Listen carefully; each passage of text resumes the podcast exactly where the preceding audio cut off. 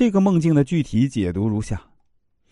竹子剪刀让人联想到他小时候不听话的时候，妈妈总是会用竹筷子敲他的头，并且说：“去死吧，你这不争气的东西。”做梦人小时候身体非常虚弱，家里人都很担心，他自己也总是担心自己无法长到成年，所以梦境之中的竹子剪刀实际上就是指死亡的威胁。但是对于做梦人来说呢，这并不是一个可怕的威胁，因为这种威胁就像是妈妈拿竹筷子敲自己脑袋一样，所以啊，做梦人看到老太太手里拿的竹子剪刀也会胆子大起来。在这个梦境之中，对死亡的恐惧是永恒的主题。只不过潜意识通过老太太拿剪刀剪断生命线的方式来表现，而梦境之中的水池应该是代表着潜意识。做梦人因为看到竹子剪刀不再对死亡感到恐惧，所以呢就壮着胆子对死亡的恐惧丢到了意识的最深处潜藏起来，不再理会。但是他又认为潜藏起来是不够的，应该彻底扼杀这种恐惧。所以，做梦人就进入游泳池，想要溺死老太太。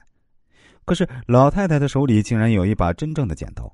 也就是说，做梦人依然认为有死亡的威胁存在。做梦人之所以会做这个梦，是因为他将家里人对从小自己的担心变成了自己的命运。因为今年是他的本命年，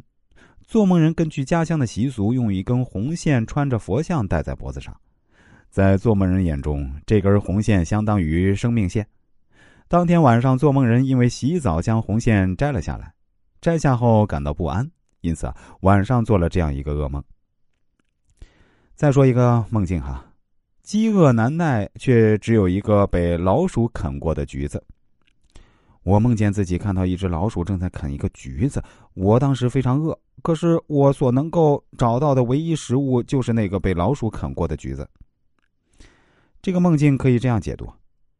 做梦人是一位刚刚从医院出来的小女孩，这个梦呢已经连续几个晚上出现在她的梦境之中了。